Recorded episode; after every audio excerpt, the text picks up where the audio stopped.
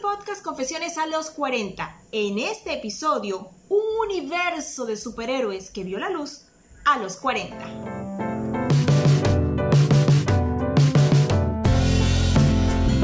Y siguiendo con estas historias inspiradoras de personas que han triunfado después de los 40, pues le tengo que decir que en esta ocasión vamos a hablar del universo Marvel y de su icónico creador Stan Lee. Sus superhéroes son famosos, sus fanáticos son grandes y chicos, pero lo que pocos saben es que este hombre que murió en el 2018 inició toda esta creación cuando estaba a punto de cumplir los 40 años. Stanley Martin Lieber, que es su verdadero nombre, nació en 1922 en Nueva York.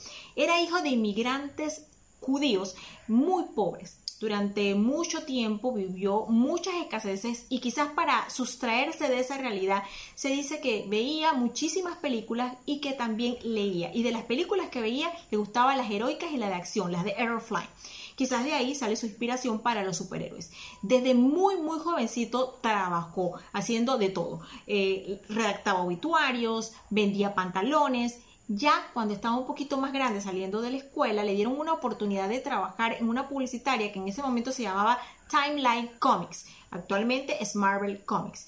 En ella, él empezó haciendo también todo tipo de trabajos, pero a los 20 años le permitieron ser guionista de cómics y rellenar viñetas. La primera, una de las primeras que hizo fue El Capitán América y la firmó como Stan Lee.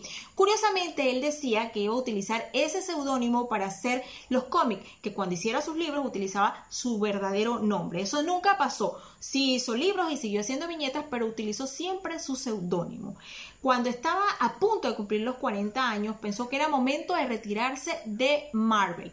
Su esposa, Joan, con la que se casó y vivió por 69 años, le dio quizás el consejo que cambió su vida. Le dijo, Stan, ¿por qué no desarrollas cómics con tus ideas? ¿Qué ocurría? Que en ese momento Marvel y DC, que eran los que estaban, pues, que eran la competencia y que siguen siendo la competencia actualmente, pensaban que los superhéroes no tenían por qué tener mucho diálogo, que lo suyo era acción.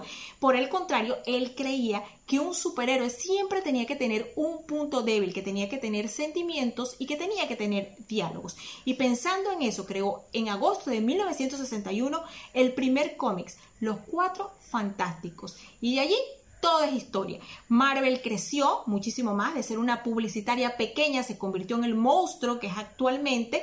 Sus superhéroes fueron llevados al cine, eh, su fanaticada incluye a grandes y a chicos, y él siempre salía en sus películas, aunque fuera unos minutos, en lo que se conoce como cameo.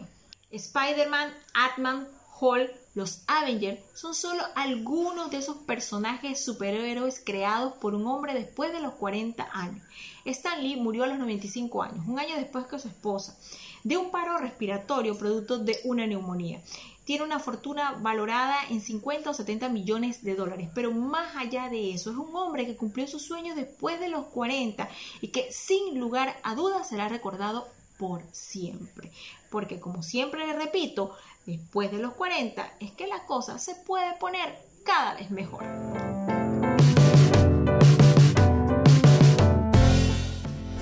Y con este episodio inspirador me despido. Soy Marta Caballero y les recuerdo que puede escucharnos a través de la plataforma de Spotify y de Medcom Go y una versión audiovisual en el canal de YouTube del mismo nombre, Confesiones a los 40 nos vemos en un próximo episodio.